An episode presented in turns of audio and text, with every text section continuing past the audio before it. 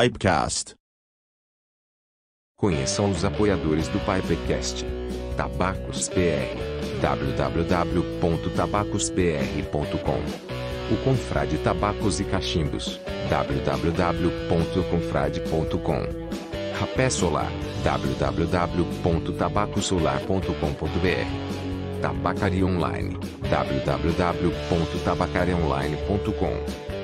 Snave www.snanf.com.br e também Rumo Experiência www.rumexperience.com.br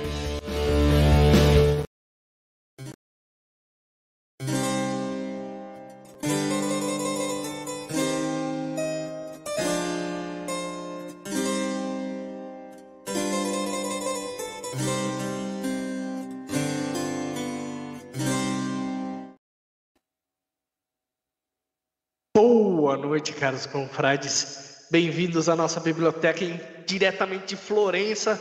Estamos aqui. É. Ué? O que, que, que, que Ah. aconteceu? aqui? Tem mais gente, né? Tem mais gente aqui. Ixi, Rapaz, tá ficando pequena a mesa aí. Ô, Brian, dá um, dá um close break. tá aí, muito eco, né, cara? Ô, Graciano, Aí, o que você tá fazendo aqui? É, apareci, cara, ali, ó, saí do fundinho ali, resolvi brotar aqui hoje para para conversar com vocês. Hoje não temos um convidado, temos um colega de bancada a mais. É, É. Vejam só. cuidado, Maurício. Passa no RH. Ah, ele, tá, ele tá aí do teu lado, ó. Ele só vai dar um. Pá! Dá ali uma cutucada ali na, na tua cadeira, tu já cai, ele já. É nada, ele tá na ponta da mesa. Eu tô tranquilo, né? Tô de consciência tranquila aqui. Vou dar um abraço aqui pro Alexandre D'Antônio, Elias Hoffman, meu grande amigo, Felipe Carioca, Elton Aguiar, Marcos hoje, Neto Carvalho e uma galera aí chegando. Boa noite, meus caros confrades. O que vocês estão fumando hoje? Eu estou fumando aqui num, no meu Reverse MacArthur, né? Esse aqui é um Reverse MacArthur. Estou fumando um tabaco que eu não sei qual é. Estava nesse book sem etiqueta e eu estou fumando, tá? E me desafiaram a descobrir qual é o tabaco, mas se eu falar qualquer coisa tá valendo, porque não tem ninguém sabe o que, que é. Então é isso aí. E você, meu caro Brian, fumando alguma coisa boa Eu hoje? estou fumando num Corn Cob Legend aqui, ó. Um tabaco que ele me lembra um pouco do velho mundo e do novo mundo misturado, que é o Aurora. Tabacos BR. Ó. Ele pegou um tabaco temático, né, Trauer? É. Uhum. Eu estou fumando aqui no, no Falcon e estou fumando o Quatro Folhas. E o Graciano? Boa noite, senhores. Eu invadi aqui fumando o Joey Krantz, um corn cob que eu não lembro o, o nome do modelo, mas é um corn cobzinho da antiga, tá comigo há uns bons anos e sempre fornece boas fumadas. Boa. Rapaz, tem uma galera aqui comentando no chat.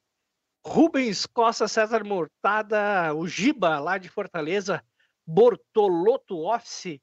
eh, e daí repetiu uma galera aqui. Ah, o pessoal tá falando que tá fumando. Muito bem. É. O Elton Guiar aqui tá fumando Pierre Chenet no Kobe. Opa, Hum, boa pedida. Tá boa? O Graciano é o fantasma da biblioteca, diz o Giba. O Graciano tá verde, diz o Vitor Dutra. Vim aqui assombrar a galera do Pipecast. é, na verdade, a gente descobriu quem que era o bibliotecário aqui. É. É nessa biblioteca que eu fiz minhas pesquisas, né, cara? Eu já frequentava aqui, né, sem a galera saber, escondidinho. Hoje consegui entrar e aparecer aqui. Boa, boa. Aqui o Bortolotto Office Frog Morton Signature. Hum, Boa noite ao Gabriel Severino. Ó, o Genison Melo tá fumando um quatro direções. opa! Eh, Walter W, boa noite a todos, menos pro Trau e por... pra ele apenas noite. André É. Soares, boa noite, meu caro. Enfim, já deu, acho que já cumprimentamos a maioria dos confrades aí. Fiquem à vontade novamente para colocar as suas perguntas. Hoje é um Pipecast barra Enciclopipe, como vocês já perceberam. O segundo vídeo da nossa série de vídeos sobre a história do tabaco. Aqui de ponta a ponta nós vamos cobrir aí a história do tabaco, com a ajuda, é claro, aqui do nosso querido amigo Graciano. Que. O que, que nós vamos falar hoje aí, Graciano? Vamos começar por onde? É, ah, no último podcast a gente falou um pouco sobre uma, uma introdução geral, né? Como é que o tabaco né, apareceu na Europa, como é que era a relação dele com os índios, né? E agora a gente vai começar a falar mais da história do tabaco aqui no Brasil mesmo, né? Desde a, do descobrimento, né? Da, da época que os portugueses e espanhóis chegaram aqui na América do Sul, né? e como ele foi se desenvolvendo através da história do Brasil, né? Como ele se tornou um dos principais itens de exportação do Brasil, uh, né, e alguma série de. como isso foi se estruturando numa série de fases, né, uh, como funcionava a interferência ou né, as, as taxações do governo naquela época, né, como essas coisas iam e vinham, né, e como isso tinha um impacto, né, teve um impacto na história do, do tabaco no Brasil. Né? Muito bem, muito bem. Começamos aqui por um tópico interessante, né? Porque o tabaco foi um dos primeiros produtos né, plantados e produzidos no Brasil, mas não foi o primeiro. Né? Não, não, não. A cana-de-açúcar é o, foi o primeiro produto cultivado na, nas terras brasileiras, né? Isso deixou um traço característico, né, que reflete em toda a estrutura agrária até os dias atuais, né, que é a formação das grandes propriedades, né. É, e até meados do século XVII, o açúcar foi a única base econômica do Brasil e ao mesmo tempo, era o, ao mesmo tempo que o Brasil era o maior produtor mundial.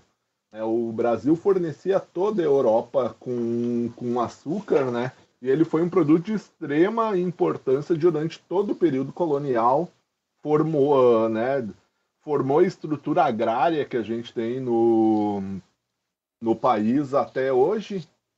E uh, isso é interessante, né? Uh, é o primeiro ponto, né? Os portugueses vêm para cá e acabam encontrando no Brasil como fonte de renda principal a cana de açúcar. Né? Porque Começa... na verdade a cana não, não, não era brasileira, né?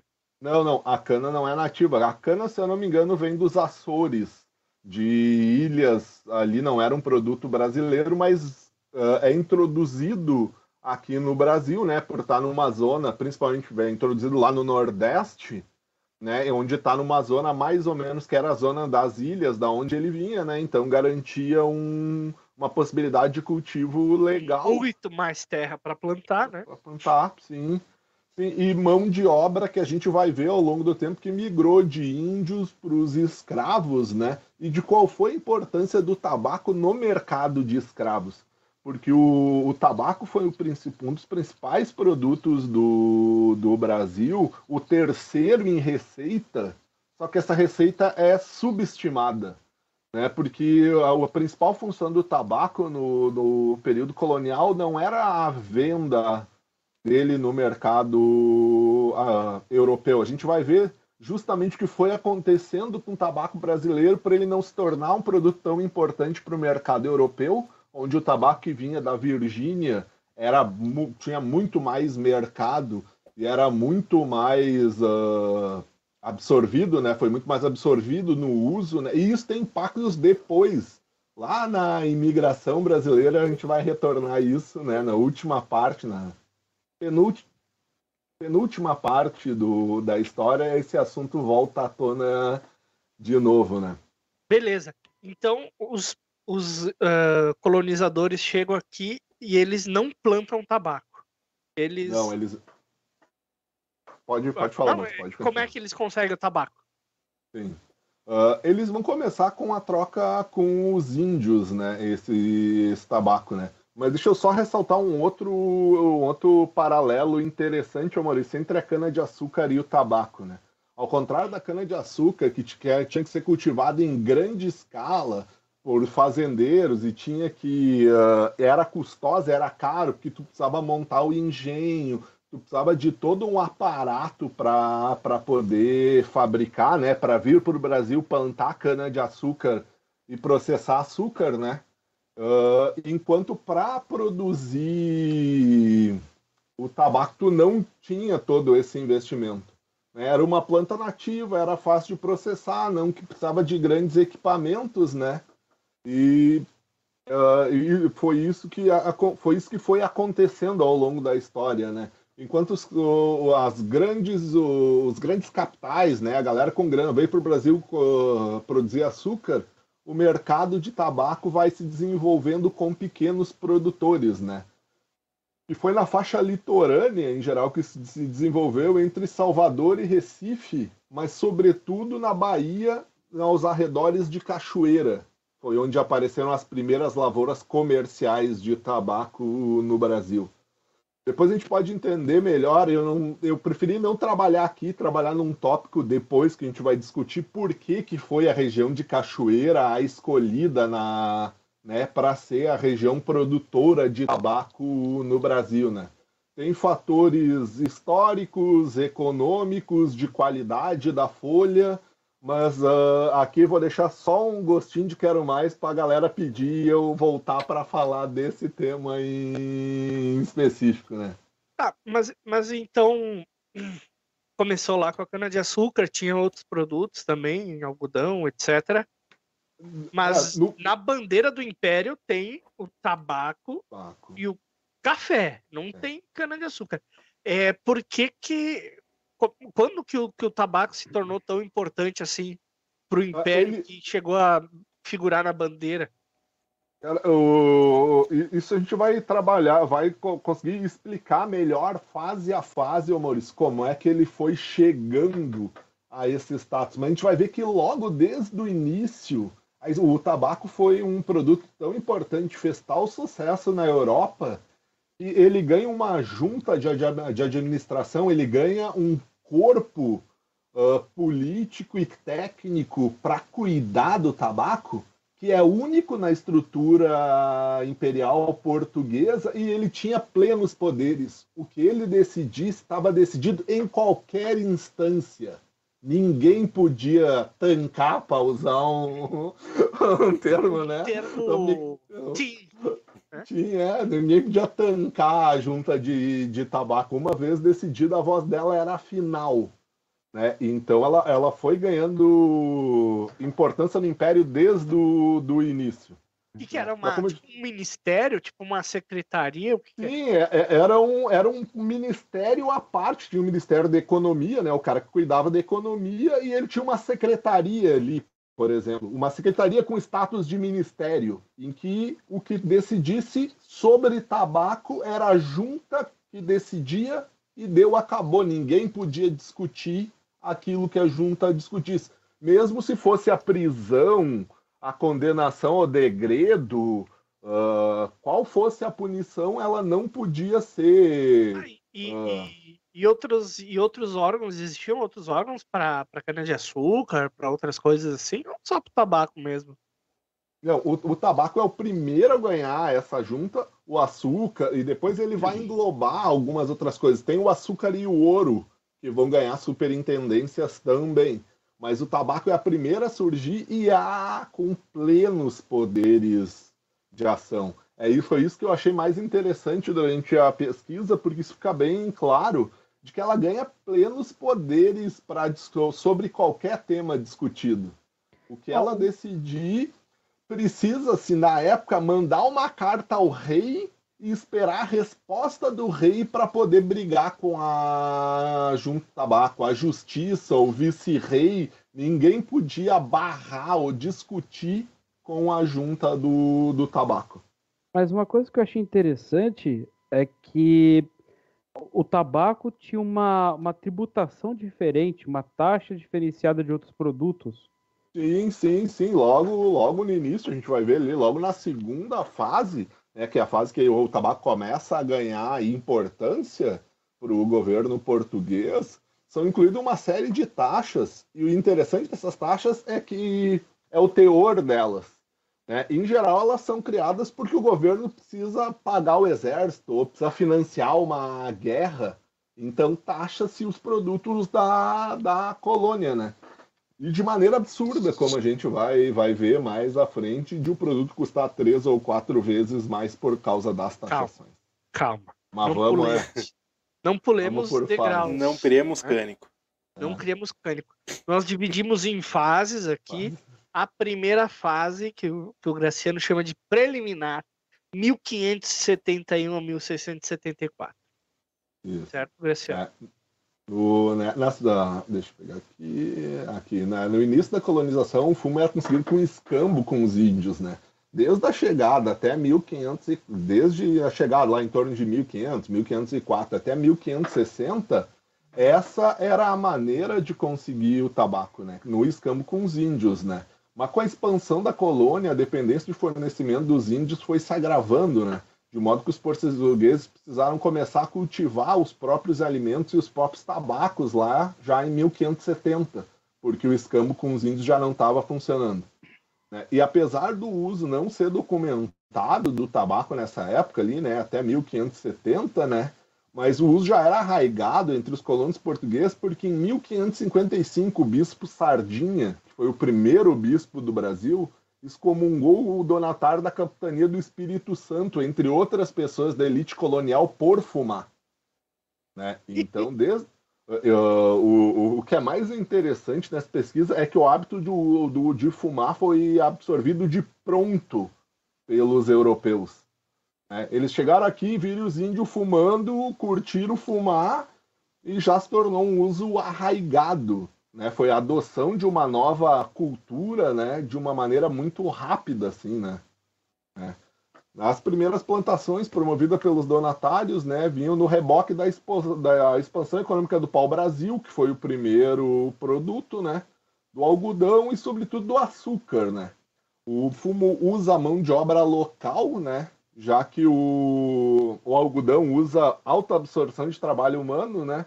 O, o, o, pouco de mão de obra que sobrava de índios que foram tornados, né, foram catequizados e tornados livres, não foram escravizados, outros colonos que vão para vão lá para plantar, né, uh, é que foram esses primeiros caras que começaram a cultivar, né. A partir do século XVII surgem produtores com maior capacidade, né, que começam a empregar mão de obra escrava. A produção de tabaco sempre teve um caráter econômico complementar no Brasil. Né? O, alguns uh, economistas vão dizer que nunca chegou a ser propriamente um ciclo econômico, mas uma atividade econômica auxiliar dos ciclos principais, que eram o ciclo do açúcar e do ouro. Né? Só que a gente vai ver que para o ciclo do açúcar e do ouro funcionar, precisava do tabaco. O tabaco é que era a moeda de compra de escravos, né? Então, ela, apesar de não gerar uma receita grande de venda, ela era com ela que se comprava escravos e se fazia todo um comércio que não era comum nas colônias. Porque o comércio de escravos em todas as outras colônias era triangular, né? Uhum saem os produtos, sai o, o navio, né, da, do, da capital do império, vai até a África com, com, com, as coisas que eles usavam para comprar, né, em geral tabaco, tabaco, compravam os escravos lá, mandavam para a colônia, na colônia eles pegavam os produtos acabados e voltavam para a capital do império. É, esse é o meio normal de, do sistema de escravidão que aconteceu durante né, ali de 1500 a 1700. E o brasileiro começou a ocorrer de maneira diferente por causa do tabaco. Ele começa a acontecer direto entre Brasil e África. Então, essa grana que iria para a Europa, para daí ser contabilizada como entrada de dinheiro no Brasil, acaba não sendo contabilizada porque era usada direto no comércio com, com os africanos, né? Foi aí que começou o jeitinho brasileiro, Graciano? Uh, cara, esse é um ponto que a gente pode discutir, bem interessante, né, de, uh, durante o negócio, mas, cara, aparentemente o jeitinho brasileiro nasce como uma coisa sui generis nessa terra.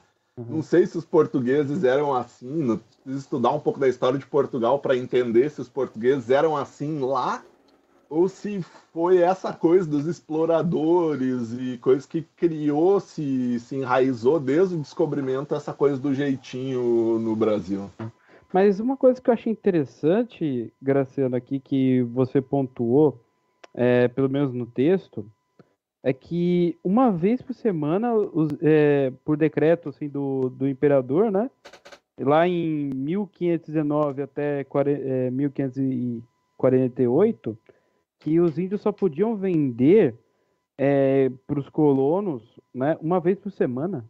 Não, não, é, foi, uh, como não tinha um regramento, como se tinha essa dependência dos índios, mas não tinha um regramento do dia de vender as coisas, ou quando os índios, o governo institui um dia para que todos os índios vão lá e exponham, as pessoas possam comprar todas no mesmo dia. Que tu imagina, a estrutura é, né, são várias fazendas, são locais longe. Então aquilo que o cara não consegue produzir, ele precisa ter um dia exclusivo para ir à sede, né? O dia que o cara vai geralmente na igreja, né, ir à missa e depois da missa tinha a feira, em que todos o todo o pessoal do, né, levava seus produtos para venda na, na, na, na, cidade, né, no, no centro da cidade. Interessante, o, né? O fumo foi ah, é, é, é, interessante porque vão aparecendo vários desses outros aspectos que não estão ligados só ao tabaco, mas são culturais, né? E vão se ligando, a gente vai aprendendo eles da, dessa história, né? Não, porque isso aí a gente descobre até o, a, a cultura da feira aqui no Brasil, né? Cultura da feira de final de semana, digamos assim, é, já, já começa por aí, né, cara? É, e de otimização, né, Trauê? Porque todo mundo ia domingo na missa. Então o melhor dia, né, para estar tá todo mundo reunido lá e comprar e vender era o domingo, porque todo mundo já estava lá por causa da missa. É. Então é, era um, um ponto ótimo, né, para essas trocas. Que tinha praticamente na, nas feiras o, a barraquinha do tabaco, né, Graciano? Sim, sim, sim, porque é, era um produto extremamente. E era um produto tão importante que ele era usado como moeda de troca também. Foi usado como moeda de troca, não só no comércio com os africanos, mas mesmo os europeus, porque o tabaco brasileiro era muito valorizado na África. Então, vários holandeses e ingleses compravam tabaco brasileiro para usar o tabaco no comércio com, com os africanos. É, provavelmente dessas feiras que começaram as primeiras tabacarias. Né? É. Não? Primeiras tabacarias né? online, né, Trau? Opa! Eu digo offline. Offline. É. é.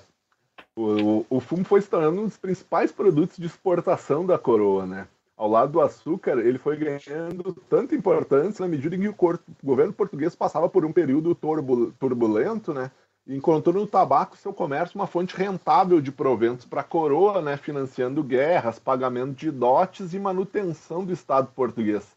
Né. Durante todo esse período ali, né, teve o terremoto em Lisboa que destruiu a cidade, teve o dote da, do casamento da, da filha do imperador com a filha do imperador inglês, que o DOT também foi pago né, com proventos da, das colônias e boa parte do tabaco. Né? Até tem uma, uma historinha a gente contar ali uh, do, do, do, de como é que aconteceu esse processo. Né? A é. história do Brasil pode ser dividida em oito fases, né? Uh, que a gente vai tentar tratar das duas, né, da, das duas primeiras, né, neste seria, episódio, né, neste episódio, neste, é, neste episódio, né, seria uma frase preliminar, né, até o início do comércio, né, e depois o primeiro período de comércio com a coroa, né. Ainda vale ressaltar que a import da importância da, do tabaco na estrutura colonial brasileira, que de tão importante ele tinha toda uma estrutura burocrática e tributária exclusiva, dada a importância e o valor dos proventos obtidos na taxação e no comércio da coroa, né. É aquilo que a gente vai falar depois da criação da junta do, do tabaco, né. Mas me, per eu... me perdi. Qual página nós estamos? não, não se atenta aí. Ah, pessoal, não se atenta a isso, Maurício, porque vai e volta ali, vai e volta. Vai e volta, vai e é. volta. Mas eh, uma coisa que eu achei interessante, é, Graciano, é que nessa primeira fase, pelo que eu estou entendendo, é, os dois principais produtos no começo foi a cana-de-açúcar e o tabaco. Né? É. E eu achei interessante é, o ponto de que ah, não se tinha um capital inicial para cultivar o tabaco ao contrário da cana, né? Então era uma era uma um tipo de agricultura facilitada, né? O colono ali. Sim, sim, era, era, o que possibilitava que as pessoas livres que viviam da plantação, por exemplo, né? Porque foi isso que aconteceu, né? No início ali da chegada dos portugueses até 1560, era só aquela troca com os índios, né? Uh, o, os portugueses até tiveram que modificar radicalmente o sistema de alimentação, né? Porque ela mudou do trigo, que era né, o principal cereal, né, a principal comida, né, a principal farinha né, europeia para a mandioca. Né? Então, uh, quando eles começaram a ser abastecidos pelos índios, né, logo nesse início, uh, acaba acontecendo isso, né? Não tem trigo aqui. Né? Uhum. Pô, então nós precisamos né, de uma farinha, de fazer pão, de comer um mingau, né, de, de fomentar a alimentação, né? E os portugueses começam a se adaptar com a mandioca já desde o início, né? Porque eles tinham que se contentar com a carne de caça que os índios forneciam, com os vegetais e as coisas com as quais os índios estavam acostumados a fazer, né? Mas... E daí foi isso que acabou fazendo com que, o, com que os próprios portugueses tivessem que cultivar seus alimentos. E como cultivar tabaco era barato, era só pegar as plantas de tabaco e cultivar, né? vários pequenos produtores começaram a cultivar e plantar tabaco. Né? Então... Essa história nasce com os pequenos produtores. Enquanto tinha grandes áreas para plantação de cana-de-açúcar, o tabaco era plantado em pequenas áreas. É, você sabe que essa ia ser a minha pergunta? Você acabou de é. Ô, oh, droga. Mas tudo bem. Não, é interessante que o pessoal da grana cultivava cana de açúcar. O pessoal uhum. não, não tão favorecido estava cultivando tabaco e outros produtos para saciar é, a, também a, a, a, comunidade ali, né? Mas isso daí, eu acho que tem a ver por causa do, do custo, né, da cana, né, de processamento da cana, o tabaco acho que era mais, mais barato, né, Graciano, para processar, Sim, né? sim, para plantar cana não bastava plantar a cana. Tu tinha que extrair o caldo de cana, transformar ele em melaço e transformar ele em açúcar. Né? Então tu precisava de uma série de processos, equipamentos e todo um investimento inicial que era bem alto para a época. Né? Enquanto o cara plantava tabaco em casa, enrolava as cordas, guardava as folhas em casa mesmo, sem grande maquinário, investimento, nem nada, né? Então é assim que começa, né, no final, a cultura de tabaco. A gente vai ver, cara, isso causou problemas para a coroa, né? Porque os caras queriam plantar tabaco, valia mais a pena plantar tabaco do que plantar alimento. Então todo mundo queria plantar tabaco e não alimento. E o governo teve que ir proibindo cada vez mais os limites, né, estendendo os limites da onde era proibido plantar tabaco.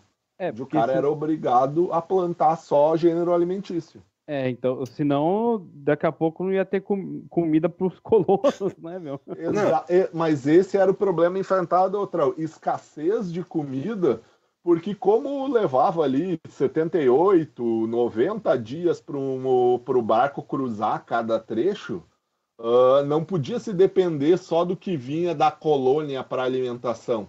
Precisava da alimentação aqui. Começou com o fornecimento pelos índios, só que daí os europeus começaram a crescer e queriam mais coisas, queriam que os índios trabalhassem. Daí os índios, não, não, é, vamos respeitar, né? Vocês lá, é. nós aqui. Eu é. te vendo o meu excesso, mas não vem querer me, é. me regrar, né? É. Aconteceu alguma, aconteceram algumas revoltas, teve uma série de brigas e disputas, né? até o governo dizer, não, não dá para dá para depender dos índios, né? Vamos botar, mandar colono para lá para plantar, né? Gênero alimentício. E Bom, será que com essa revolta aí, que também deu a ênfase na, na parte da escravidão, Graciano? É, é, essa, essas revoltas fazem parte de um primeiro movimento de tentativa de escravização dos índios. Sim, sim. Né? Que posteriormente não vai funcionar, né? Porque o, os índios são mais arredios a esse trabalho, né? São mais agressivos, né? Uhum. Uh, na luta dessa imposição, desse regramento, né? Claro, a gente vai ter, por exemplo, a história dos Guaranis aqui nas regi na região das missões entre Paraguai, Brasil e Argentina, que vão aceitar as reduções, vão plantar, né? Ter essa pegada, mas não é a realidade da maior parte dos índios da costa do Brasil, que são os primeiros que vão ser, né, conhecidos ou que se vai trabalhar com eles, né? Então eles se mostram, né, uh tão propícios a esse trabalho regrado, né? E o governo acaba substituindo os índios, né, pelos colonos, né, que vieram, né, para abastecer diretamente marinheiros, soldados, né? Mas também começa, né, com essa coisa do tabaco, a sustentar certos homens de negócio que vinham atrás do tabaco no Brasil. Né? Sobretudo depois de 1560, que é quando né, vem colonos portugueses para plantar tabaco aqui no Brasil. Né? Tanto que nessa fase o, né, o tabaco é moeda de troca para obter víveres e outros produtos da metrópole. Né? Os caras plantavam tabaco porque era como plantar dinheiro. Né, meu? Tu plantava tabaco, curava ele, os caras vinham seco atrás de tabaco, né? E tu negociava com todo mundo, né? Uma taxa boa, né? Porque todo mundo queria ter tabaco para vender. Então a analogia é que o tabaco na época era como se fosse a nossa soja hoje, né? Cara, Nos tempos Brian, atuais. tu tirou as, as palavras da minha, os pensamentos da minha mente, Brian. É, Só que de uma maneira muito melhor que a soja, porque a soja, nesse sentido, é parecido com, o, com a cana. Ela precisa de extensões maiores para ser plantada e ser economicamente Sim, viável, né? E o tabaco era um bagulho que tu podia plantar, sei lá, numa área de mil metros e aí tirar um troco legal daquele tabaco. Sei lá, investir basicamente o teu trabalho ali, né, durante aí seis, oito meses, né, entre muda, criação, depois a cura, né? Mas tu, né, retirava um valor absurdo na, naquele tabaco depois, né? É, Cê- é, mas- Graciano, respira. Deixa o Graciano respirar um pouco, eu só vou ler uns comentários do chat aqui. boa. Com licença. Né? O Alexandre Confrade dá uma boa noite aqui aos senhores da bancada e Graciano. O Graciano é um senhor da bancada, bancada, hoje, é. meu caro Alexandre. Né? Vai rolar uma invejinha aí, eu sei. É, o Elton Aguiar afirma aqui que nós estávamos falando da feira lá no começo. Ele disse que já era o Confrade vendendo a granel naquela época. É, tabaco de corda é no confrade Tabaco a de corda naquela época o Alexandre já vendia. Pioneiro, né? Ele disse que é o pioneiro na venda É. de tabaco a granel, pô. Né? Ah, só que a internet naquela época era mais lenta, né? Daí era complicado. O Cachimbo Devoção chegou por aqui, dá uma boa noite. O Alexandre tirando com a minha cara aqui, porque eu pedi qual era a página, dizendo que eu não estudei a pauta. Pelo contrário, meu caro confrade, não estudei a pauta. Ahn, artesanatos e dicas variadas, boa noite. Este meu sobrinho Luiz Graciano sabe de tudo, diz ela. Tudo bem. Isso aí. Família tá presente. O Elias Hoffman né? botou uma pergunta aqui aleatória que eu acho que fere a nossa pauta, mas eu vou pôr aqui. Os orientais, quando tem registro de começarem a fumar tabaco. Acho que nós vamos chegar lá, né, Graciano? Ou não? Cara, Não, seguindo não. essa história aqui, é depois de 1560, quando se estabelece na Europa e os italianos vão levando né, para as colônias deles ao longo do Oriente Médio e Oriente Longínquo, né? Tá. É, eu acho que é mais próximos capítulos aí. É né? nas próximas próximo- fases, que agora a gente vai focar mais na André parte Soares faz uma brasileira. pergunta que nada a ver, meu caro André Soares, não colocarei essa pergunta hoje, tá? Mas guarda ela para um próximo programa que a gente vai, vai responder, tá? Fica tranquilo. É. Ah, Bom, é, é isso, é isso. Bora lá. Não, mas é. Eu tava. Agora eu vou ter que lembrar muito, ah, o que, que eu ia perguntar pro Graciano. O TAD É, o TDAH Maurício- do Trau e bateu aí agora Não, forte. ba- bateu bonito aqui, cara, porque tirou total do foco, mas beleza. cara, Graciano, mas eu acho, eu acho interessante, cara, como o, o tabaco em 500 anos mudou, é, pelo menos numa certa fase, o, a, a economia do mundo ali, né, cara? Mudou, cara. Caramba. É. E vai mudar em várias fases, ô Trau, e depois nós vamos ver lá na, na última fase a entrada do Brasil no mercado internacional de, Ah, não, eu- de, de tabacos. spoiler, spoiler, velho. Spoiler. Spoiler. Cenas dos próximos capítulos. Próximos capítulos. É. Ah, Não, não, não se tem muita informação, ah, né, ou informação suficiente para falar muito de quando é que exatamente né, começou a se vender esse tabaco, né? Surge ali a partir de né, 1560, 1570, né?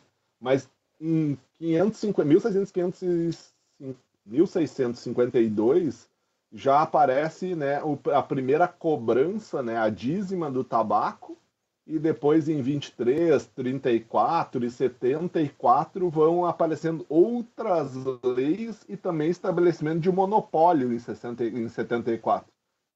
O comércio era livre, relativamente livre até 74, e em 74 o governo pressiona e cria um monopólio né, do, do tabaco em Portugal e em todas as suas colônias, né? O, o comércio do tabaco foi essencialmente metropolitano, né, nesse início, né, e teve essa liberdade. Ela foi marcada também pelo primeiro pelo desenvolvimento das primeiras áreas de produção, né, em especial a região de Cachoeira na Bahia, né. Os campos de Cachoeira, lá na Bahia, são uma região de mais ou menos 5 mil metros quadrados, divididas em dois setores, né? divididas pelos rios Paraguaçu e Jacuípe. Né? A primeira fica oeste e sul desses rios, e o segundo setor fica leste e nordeste desse rio, desses rios. Né? Então são eles que vão marcar mais ou menos a região que foi a primeira a ser plantada tabaco de maneira comercial no, no Brasil, né? Hoje são os municípios né, de Cachoeira, São Félix e Muritiba, né, que são o centro da cultura fumageira na Bahia, né? E eles o são desde a colonização até a década de 50. Né? São os principais produtores reconhecidos tanto pela qualidade do fumo e dos produtos produzidos ali, né? A produção de tabaco no Nordeste sempre esteve baseada na produção de fumo escuro, também conhecido né, como fumo de corda, né, que era usado principalmente para fazer rapé. Né, na, nesse período do Brasil colônia, esses tabacos eram usados principalmente para fazer rapé, os de primeira qualidade, sendo os de terceira o que a galera no Brasil fumava, né? E também né, era o que era conhecido como Brasil Bahia, muito bem conceituado na produção de charutos até hoje. Desde aquela época, ele já é, já tinha o seu valor reconhecido como blend de charuto também, né? O Nordeste foi o precursor, né? Uh, e tem, essa, tem uma importância histórica para o Nordeste, né? A produção de, de tabaco, né? Uh, além, dessa, além dessa região na Bahia, né? Tiveram outras em Pernambuco, em outros lugares do Brasil, mas acabaram não sendo tão uh, potencialmente econômicos, uh, uh, rentáveis como foi a produção na Bahia, né, para exportação. Eles estavam às vezes voltados com produções menores para o consumo interno, não nem para o consumo interno, para o consumo local das populações que estavam ali em Pernambuco, em outras regiões do, do Nordeste brasileiro. Né?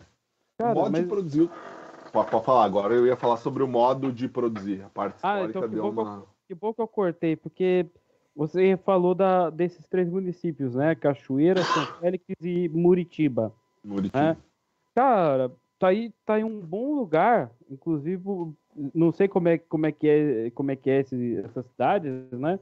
Mas está em um bom lugar para quem gosta de viajar e quer, quer ver essas fazendas. Eu acredito que deve ter uma, uma parte ali na cidade que né, tem um pouco dessa história, cara, uhum. deve ser bom para para conhecer, é, né? Acho que a fábrica da Dana, é, é lá até hoje, tem aquele festival Origens, que se não me engano é nessa região. É. Então, cara, e essa questão, né, de que o fumo era, era enrolado em corda, né?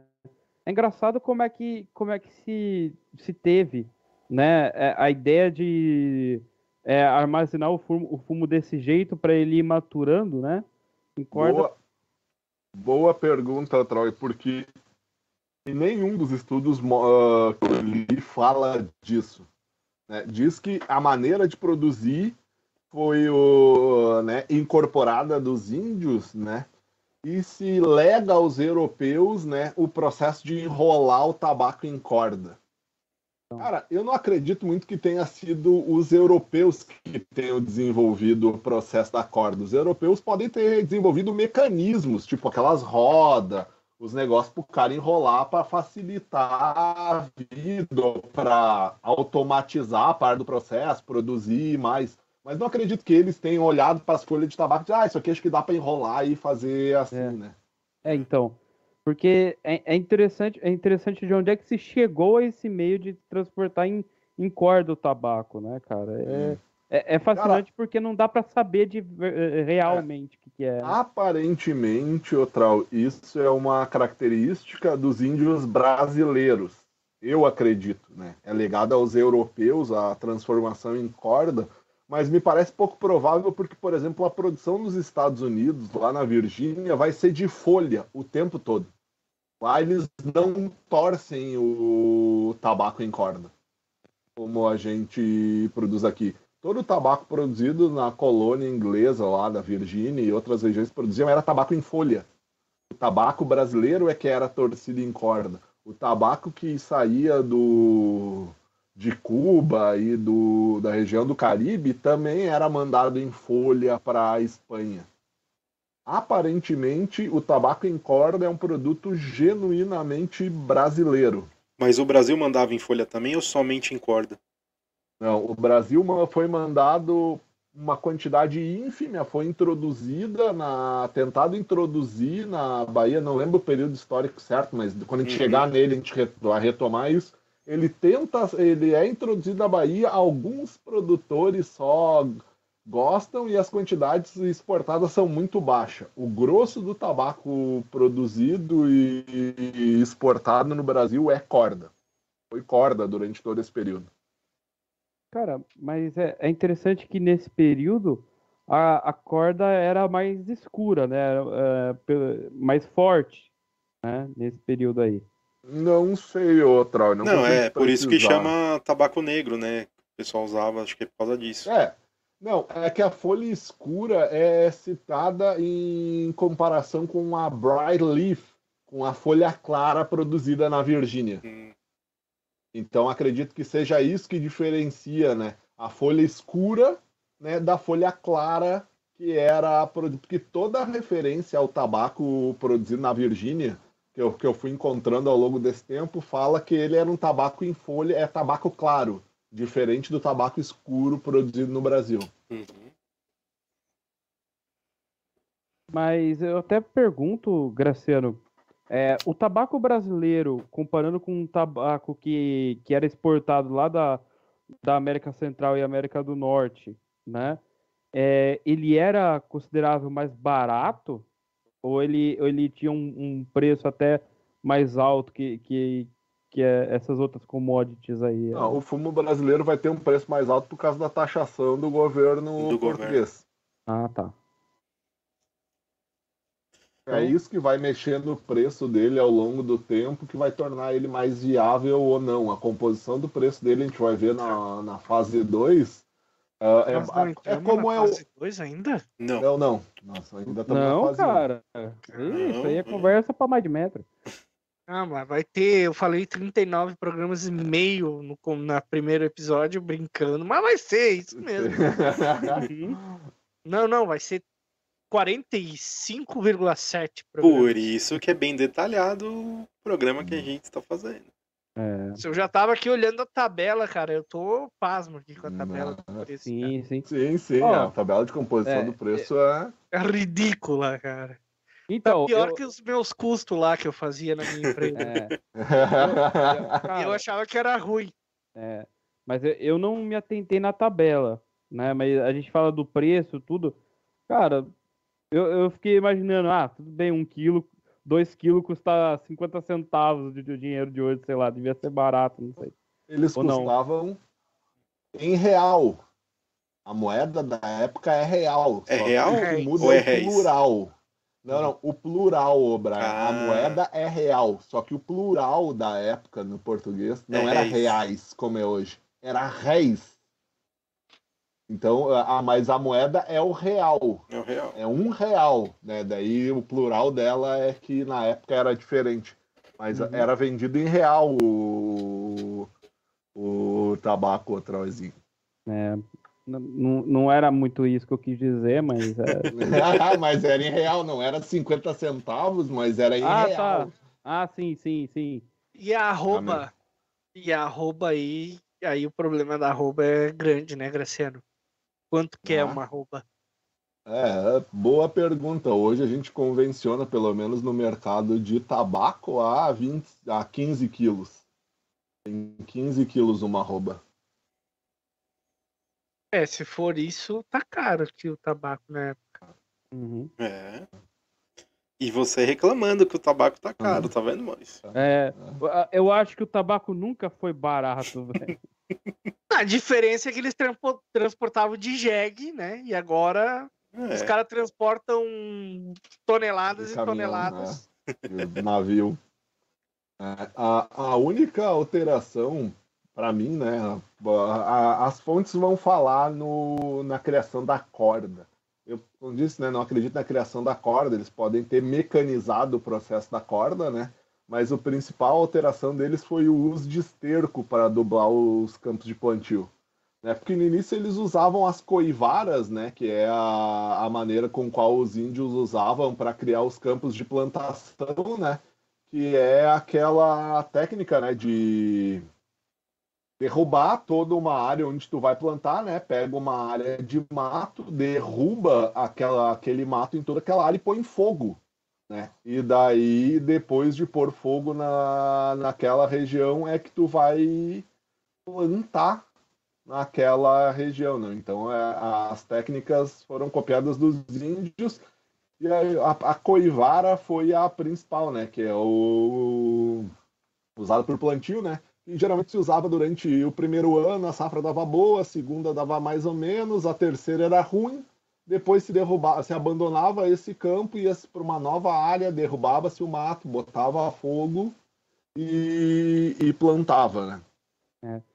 Cara, mas uma coisa que, que me chamou a atenção também é que Pernambuco, né, nesse período aí de 1600, Graciano, foi prejudicado, né, cara? Podia, podia ser que Pernambuco ia poder brigar ali, né, com a Bahia na, na produção de, de fumo, mas aí aconteceu o problema a com os invasão holandeses. holandesa, né? É, então. Foi, isso aí é bem interessante, né, cara? É. Eu- E, e esse é um ponto um pouco turbulento, Trauer, porque ao mesmo tempo que as fontes dizem que os holandeses não deram valor ou importância ao tabaco brasileiro quando eles tiveram né, com possessões no, no Brasil, né, o, o objetivo deles era a cana-de-açúcar, né, outras fontes vão dizer que os holandeses são os caras foram o principal fator da disseminação do tabaco pelo mundo, né? Porque eles levaram o tabaco para todas as colônias deles espalhadas pelo mundo, né? Então, apesar de não ter explorado, né, o tabaco nesse período que eles tiveram processão no Brasil, focado no açúcar, né? Eles foram um dos responsáveis pela expansão do tabaco pelo mundo. Mas eu vou até fazer uma pergunta sobre isso. Ah, os holandeses chegaram a pegar o tabaco brasileiro e implantar em outras colônias holandesas? Boa pergunta, Trau, não Ah, faço ideia. Ó, pessoal, o negócio deles a- era fumar, Trau. É, É fumar. ó, pesso- que nem hoje. Eles, o negócio deles é fumar, entendeu? Ah, beleza. Então, ó, pessoal, essa aí foi a única pergunta que eu fiz fora do contexto mesmo, foi curiosidade, tá? Bom, ó, eu vou botar umas perguntas aqui do chat. O Weberton Soares ele fez uma pergunta, eu acho que já foi respondida, né? Nesse início, o tabaco que era comercializado era comercializado apenas em folhas ou já existiam os tabacos em corda? Acho que já foi respondido. É, O Ivo pergunta se já tinha alguma harmonização do tabaco com uma bebida. Tinha. Rapaz, Cachaça, eles- com certeza. Cachaça. que eles certeza. bebiam tomando água. Cachaça. É. Cachaça. Cachaça, aquele fermentado de caju dos índios lá. E vinho, talvez, o vinho português também, alguma coisa de Ah, lá. um vinho É, português. é. É, ayahuasca e pá. Nossa. Era os índios, É, amor. que tu acha que os índios bebiam? É, que. E o Elton Aguiar pergunta: se os índios não tinham uma grande produção, por que será que fizeram a corda? Boa pergunta. É. Não, não. Os índios não tinham uma produção, por exemplo, para exportação ou para abastecer os portugueses, mas eles produziam tabacos para si. E pelo que eu tenho lido nas minhas pesquisas, eles já tinham inclusive preferências de regiões. Por exemplo, o, a, a região hoje que é o Rio Grande do Norte, né? que tem, a gente chama eles de potiguares, né? Vem da tribo daquela região, que né, é potiguases, é uma corruptela, uma derivação do tupi, que quer dizer mercadores de fumo. Então, aquela tribo já era conhecida por ser comerciante de, de tabaco. Então, pelo que eu entendo das minhas pesquisas todas, já tinha um mercado, tipo um mercado interno dos índios para os tabacos de, de diversas regiões, porque os índios né, andavam por todo o Brasil, né, tinham trilhas e ligações entre as tribos e comunidades. Hum. Sim, é que as escalas são diferentes, né? Quando entra a Europa Sim. no meio, a escala é absurda perto É. do que se produzia, mas com certeza se já tinha uma produção significante do tabaco pelos próprios indígenas, né? Sim. Às vezes eles faziam a corda também, Maurício, para para transporte e também para para armazenar, armazenar melhor, né, para não estragar, Sim, né, o tabaco em si. Isso é porque, por exemplo, no Nordeste, ela é uma planta perene. Ela fica viva o ano todo e tu pode colher a primeira apanha, a segunda apanha, a terceira apanha, que tu arranca todas as folhas, deixa brotar folha nova, arranca todas as folhas, deixa brotar folha nova. Aqui, por exemplo, no Rio Grande do Sul, ela é uma planta anual.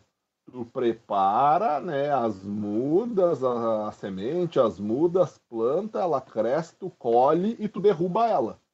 Né? Só tem uma colheita, né? Então os índios precisavam armazenar esse tabaco, porque ele não produzia o ano todo, o tempo todo.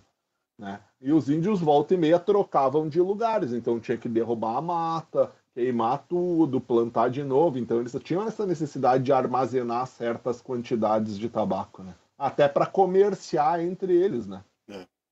É, Graciano, como é que funcionou é, a proibição de colocar fumos é, americanos né, estrangeiros. e- é. estrangeiros no, no solo brasileiro? Como é que foi essa, essa proibição e por quê? É, começa porque né, o, o Império Português vai fazer, quer fazer do Brasil o único abastecedor da metrópole nesse gênero, né? Então, que é o princípio da colônia produtora de matéria-prima, né? Clássico da, da época da colonização. Por isso se pro- proibiu cedo plantar fumo ou introduzir fumos estrangeiros no domínio da coroa, inclusive na metrópole. Em nenhum dos domínios da coroa se podia plantar tabaco. né? E é por isso também que vai acontecendo a concentração da, da região produtora, né? Tem uma série de fatores históricos, né? Porque a, a, a região de Cachoeira vai se formando porque né, tá todo mundo ali em Salvador, que é a capital do Brasil naquela época, né?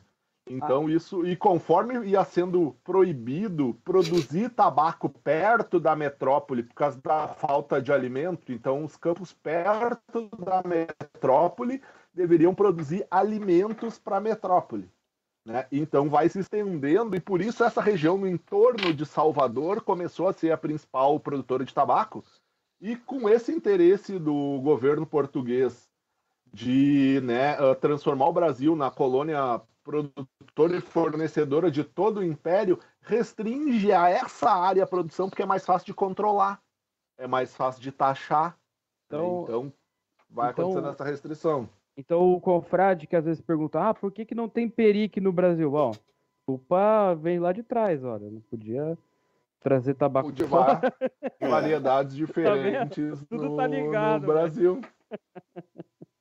É, meus caros. Eu vou pedir, então, agora, que deu um intervalo, vou pedir licença aos nossos caros confrades aqui da bancada e licença você aí da nossa audiência, nossos web espectadores, para fazer aquele pequeno jabá, aquele serviço de utilidade pública que me cabe fazer aqui. Então, eh, Brian, por favor, coloque nos telões aqui, primeiramente, o Confrade Tabacaria, a pioneira na venda de tabacos nacionais importados em corda a granel desde 1500. Ah, não. A partir de 10 gramas, além de charutos, acessórios e tudo que você precisa para sua melhor fumada, e claro, com atendimento de excelência do casal mais prestativo de Curitiba, Adelx e o Alexandre. Entre em contato lá pelo Instagram, arroba o confradebr, ou diretamente pelo site confrade.com. Você encontra tudo que está disponível na tabacaria para você escolher, certo? Também a Tabacos BR, do nosso querido colega de bancada hoje, onde você encontra as melhores marcas de tabacos importados e nacionais também, né? No caso, tabacos, a própria Tabacos BR. Então lá você vai encontrar Robert McKenna, GLP, Corner Deal, Rattlers, Peterson. Daí você pode escolher uma mistura do Graciano aí, um Hinderhead Golf Club, um Lloyd de...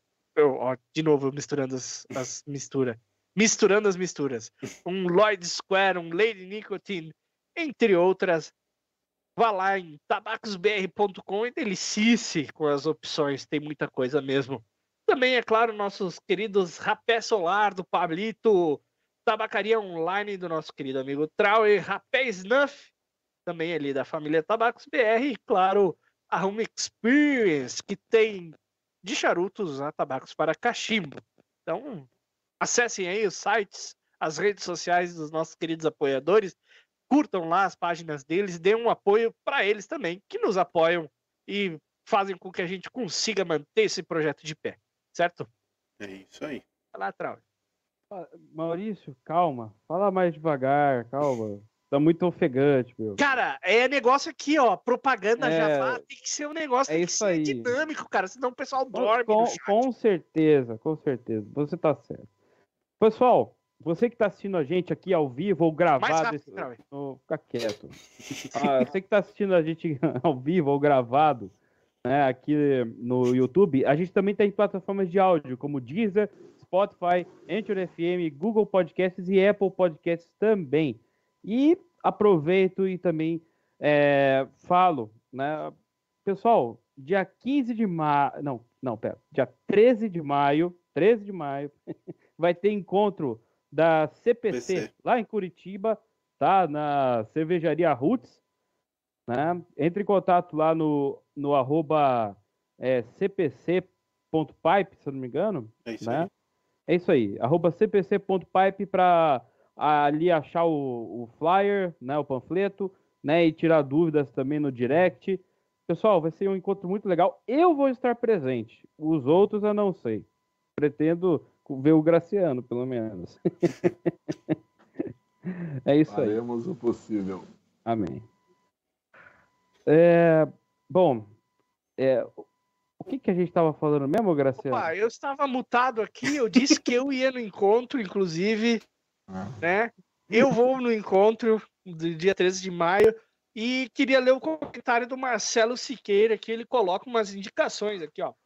Buenas Confrades indica o livro O Ouro Brasileiro e o Comércio Anglo-Português. Não sei se tu já, já leu esse, Graciano. Não, esse em especial eu vi nas citações dos artigos, mas não peguei ele em especial para ler, Maurício. É, o autor Virgílio Noia Pinto. Coleção brasiliana aborda também o tabaco. Enfim, tá aí a indicação. E ele diz aqui que em 1967 foram enviados para Lisboa 40 mil rolos. de Repita a tabaco. data, você errou a data, Maurício. 1697. Eu Ele falei falou que- 1967, mas tudo bem. 1697 foram enviados para Lisboa 40 mil rolos de tabaco. Ó, Brian, você vê que o TDAH tá pegando, né, velho? Nossa senhora.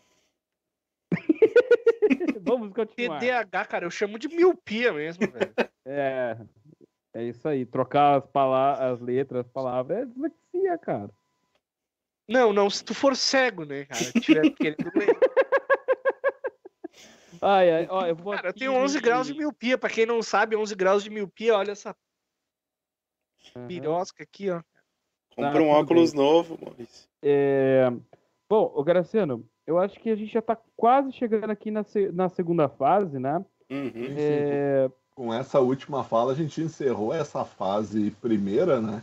aham. É ali até 1670, 75, que é a fase pré-mercado de exportação né, do tabaco no Brasil. É quando ele começa a ser explorado e se consolida, né? E daí na fase 2, que a gente vai entrar agora, né? Que seria mais ou menos de 1675 a 1698, 1700, é a fase que começam as tributações, as taxações, né? Ah, em que a história do tabaco vai se complicando um pouco nesse sentido. E agora eu vou até te perguntar sobre o monopólio né, é, que, que se teve no, no tabaco com o go, governo português ali.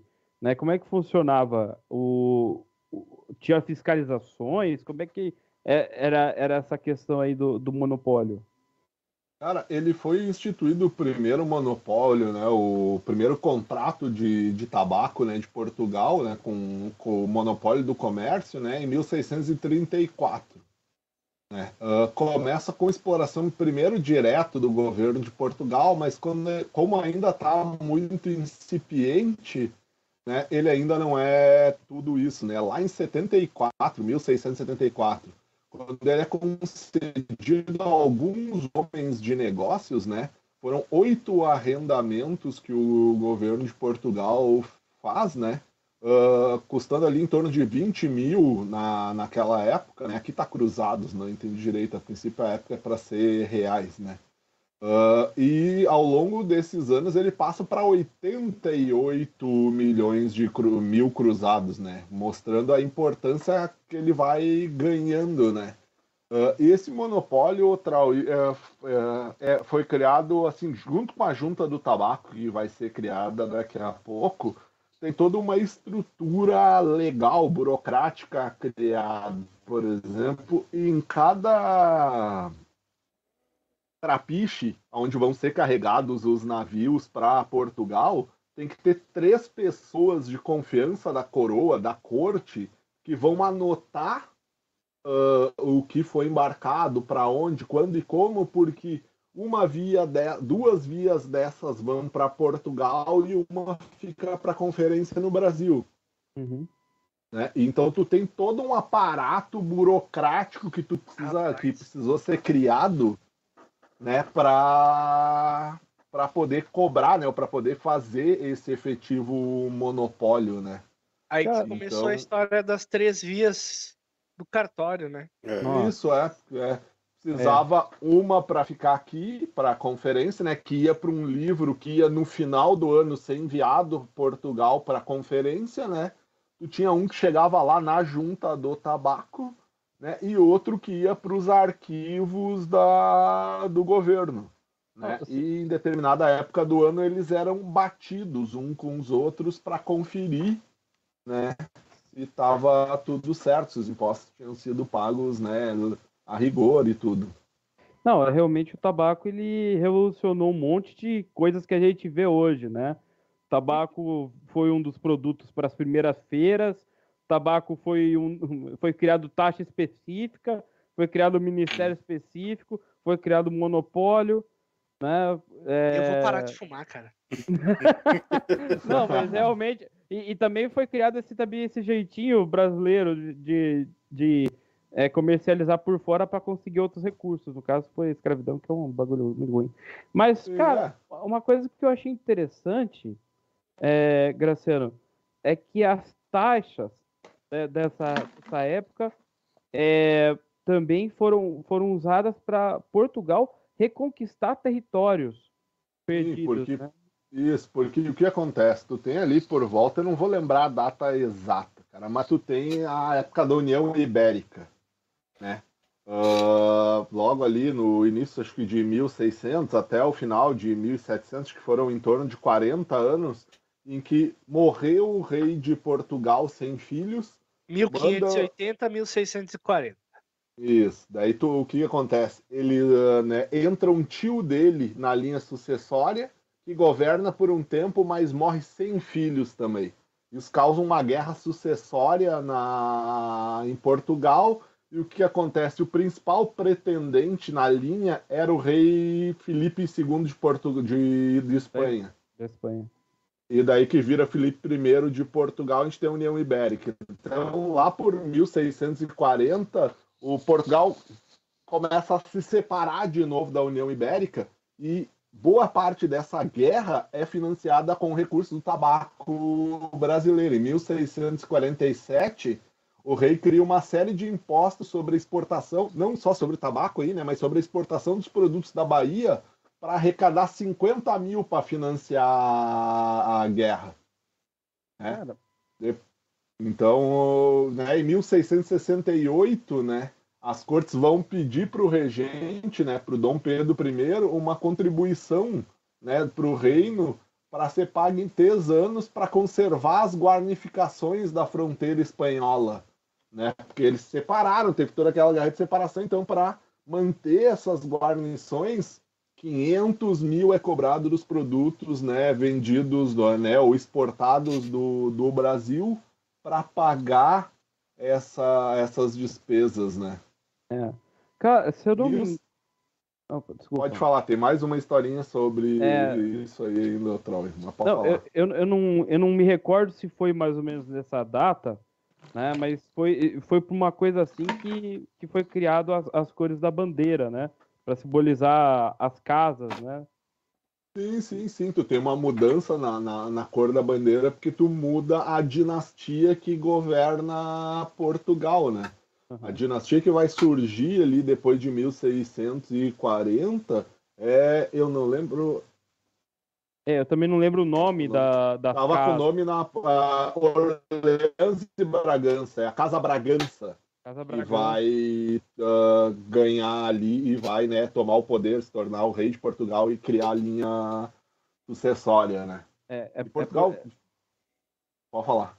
Não, é, é, eu, eu achei interessante porque eu, eu relembrei uma coisa lá da escola, né? Que realmente foi mais ou menos nesse período que foi criada a bandeira simbolizando ali a, a, as casas, né? Pra, estabelecidas, né? novas... Sim, sim. Porque Portugal, por exemplo, é o primeiro reino de toda a Europa. 1075, se eu não me engano, é a criação do reino de Portugal. Então, Portugal é um reino muito antigo e, apesar dessa incorporação pela Espanha, depois consegue restaurar sua liberdade ali, né? Mas, por exemplo, em 1674, né, a corte pedia uma quantia de um milhão de cruzados para ser destinado às despesas militares, né? Só que o pedido foi que para se criasse um imposto sobre o comércio de carne e vinho, né? Porém, se estimava que esses produtos já eram pesadamente taxados. Então propuseram que pagassem a metade dessa nova né, contribuição e os outros 500 mil que fosse aplicar um imposto no tabaco, né, que era um produto de consumo supérfluo. Né? É. Então o tabaco sempre né, acabou sustentando né, a coroa portuguesa. Tanto Isso. que por causa disso, em 1674, é quando é criada a junta de administração do tabaco ele começa a ganhar tal importância, ser tal fonte de receitas para a coroa espanhola, para a coroa portuguesa, que eles, é, né, em 1674 é assinado o decreto que cria a junta de administração do tabaco. Falar. Não, não, é porque realmente uma, um embate entre Portugal e Espanha é complicado, né? Territorialmente a Espanha é muito mais privilegiada ali, né? Isso que eu só ia comentar, Isso. né? Mas... Sim, se eu não me engano, tu tem uma batalha histórica aí, cara. Se eu não me engano, é a Batalha de Aljuba Rota, em que 6 mil portugueses destroem um exército de 30 mil espanhóis e franceses. Porque os espanhóis se aliaram com os franceses para as diversas guerras que eles tiveram com Portugal, né? E se eu não me engano, é isso, a Batalha de Aljuba Rota onde os portugueses, 6 mil portugueses destroem o exército de 30 mil espanhóis e franceses. Os portugueses eram brabo nessa época. Depois eles ficaram com essa fama aí. Hoje, né, que a gente faz piada, né, de, de ser pouco inteligente e coisa, mas portugueses eram o maior império, um dos maiores impérios na época. O primeiro império marítimo é de Portugal. Portugal é o primeiro império marítimo. É. Isso depois Espanha... de expulsar os mouros da, da Península é. Ibérica, né? Tudo bem, Não, isso, é, é. isso depois de capitanear a expulsão, porque Portugal é primeiro a expulsar os mouros uhum. e depois a Espanha auxilia a Espanha a expulsar os mouros, mas Portugal é o primeiro a expulsar os mouros da Península Ibérica. Os homens eram bravos. É, Portugal ah. só fugiu de Napoleão, mas também Napoleão era complicado, né, velho? Fugiu mas... não, fugiu não, deu não, um não. tático. É, é, é deu, deu um dibre jogou, jogou com a regra debaixo do braço, né? É, é, é como diria o Ronaldinho Gaúcho, deu um endibre no. Napoleão, Napoleão no chegou Napoleão. lá, ficou igual de um volta procurando. Deixou cadê? Cadê? Napoleão a ver navios. É. É... Deixa eu ver aqui. Aqui, ó, tá a junta administrativa exclusiva, mas acho que a gente já comentou sobre isso. Já. né? É, é que ela, ela vai ficando tão grande que ela, Sim. aquilo que a gente tava, comentou no início, né? Que ela vai ganhando poderes plenos, independentes e acima de todas as jurisdições, ministros e corpo do governo. Todos eles deveriam seguir as regras impostas ou colocadas pela junta de tabaco quando o assunto era tabaco. Sim. Não tinha ninguém que pudesse arbitrar sobre nada de, de tabaco. É, Mas- perguntou sobre a estrutura dela, né? Ah, Então. como é que funcionava a junta, né? Eu achei, É. eu achei incrível esse dado aqui, ó. É que a- foi sugerido, né, lá em 1674, que a quantia por ano, né, é, de, da taxa era um milhão de réis. Isso. Um milhão de réis, velho.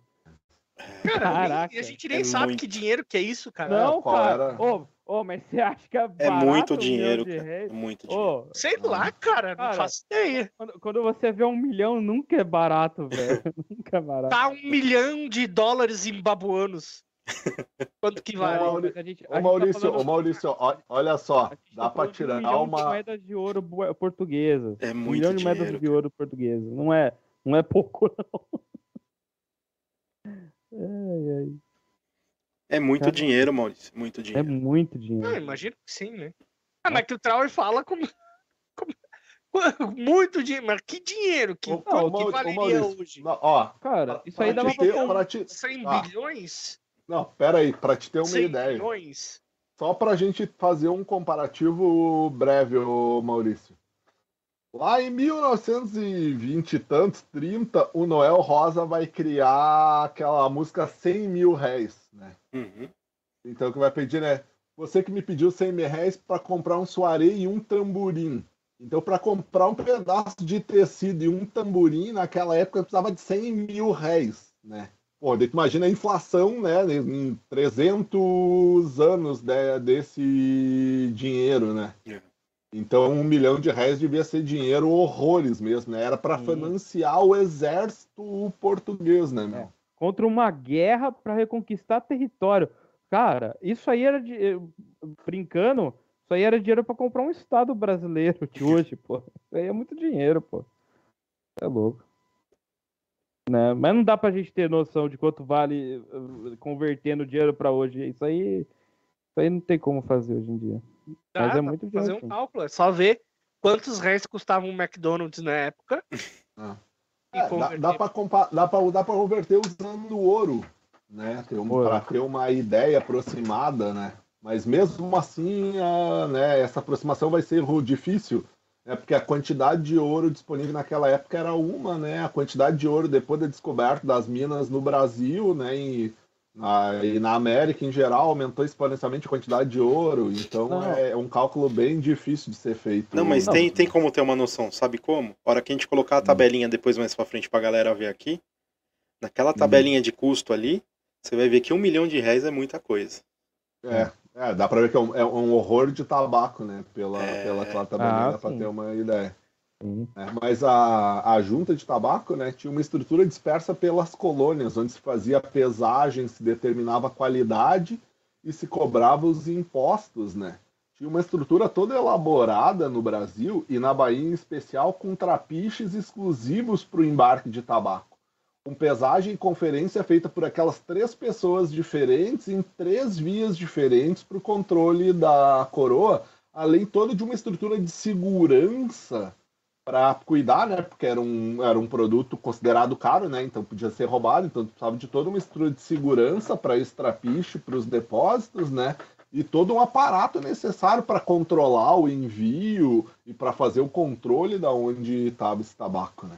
E era tão importante, abrangente esses controles que, por exemplo, todos os entregantes do navio, como os carregadores, os canoeiros que traziam dos barcos menores para os navios, tinham que assinar documentos com- se comprometendo a não carregar tabaco sem o controle da coroa. E a punição era multa e degredo de três anos para Angola ou as galés. E essa, essa punição de degredo ela é meio que simbólica, porque ninguém resistia três anos na, na Angola ou três anos trabalhando nas galés. Era praticamente uma sentença de morte. Uhum. É. Não, é, e- ima- imagina o que tinha de, de transporte de tabaco sem, sem vistoria, né, cara? Né? Sim. Cara, essa, essa foi uma briga do governo português bastante e um dos porquês de a junta do a junta de tabaco ter se tornado uma das instituições mais poderosas de Portugal, rivalizando com o Conselho da Fazenda e com o Conselho Ultramarino, que era o conselho que determinava ou, ou regrava as coisas da- das colônias de ultramar. Então ele foi ganhando uma importância enorme e foi tendo se criado toda uma legislação sobre o tabaco desde aquela época que tinha que ser compiladas em regimentos para toda essa organização da taxação do tabaco, né?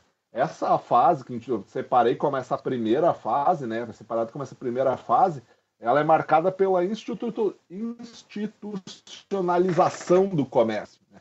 Antes tu tinha um comércio que era incipiente, que não era regulado pelo Estado, né? Mas a partir ali de 1570, esse tabaco, esse, esse tabaco, o comércio de tabaco começa a ser extremamente regulado pelo Estado, com uma série de taxas, contribuições para Portugal, né? Porque desde o fim do século XVII, né? Portugal começa a entrar em várias dívidas, né? Começa a contrair várias dívidas com a Holanda e com a Inglaterra, né? Então ela buscava angariar recursos e salvar esse dinheiro por meio dos monopólios de venda, das taxas e dos impostos ao tabaco brasileiro. cara, não dá, não dá para acreditar. O Portugal co- comandar o Brasil, tirar tanto dinheiro é, vindo, vindo daqui, depois extrair o ouro e tudo, e ainda teve um monte de problema financeiro, cara. Não depende. Co- Como, né? Não sei. É, isso, isso tem me causado uma curiosidade pela história de Portugal, Otrau, motivada por essa pergunta. Como Portugal conseguiu perder né, a, a colocação de potência, né, de primeira potência ultramarina, né, para se tornar nesse país hoje que a gente conhece sem grande representatividade, né, à margem da, da história europeia. Né? Sim. Espero que nenhum português esteja assistindo, senão não teremos problema. Não, é história, não tem, não tem essa. História. Eu não sei se é bem isso aí, mas tudo bem. Ah, v- vamos voltar para a história aqui então. Tá bom, Portugal tinha, um, tinha uma, É. uma economia fodida, todo mundo era rico, tá ótimo, tá, tá certo. Ah, né, se destaca nesse processo de fiscalização né, a arrecadação de um direito de entrada na alfândega de Lisboa, que era uma taxa extremamente elevada e foi o fenômeno mais marcante da política portuguesa com o, com- relativo ao fumo. Né? Mas a fiscalização também abrangeu vários outros aspectos né, da produção. A concentração, os preços eram determinados, as qualidades e as quantidades a serem enviadas eram todas determinadas por essa junta, né?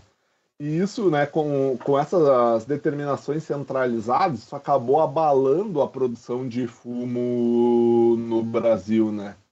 Ah, tanto que desde ali do, dos anos, toda essa primeira faixa ali entre 1570, 1670 até mil, deixa eu só confirmar a data aqui que eu me perdi agora. 1675 até ali o início dos 1700, a gente acaba tendo uma começa uma exportação boa, depois tem uma certa baixa e uma crise relativa a esses anos, né? Porque por causa de- desse regramento de uma instância superior lá em Portugal determinar como essas coisas deveriam funcionar no Brasil e quando mudou né, de um sistema mais livre para esse sistema de monopólio, teve uma série de problemas nesses primeiros 20, 20 e poucos anos, né?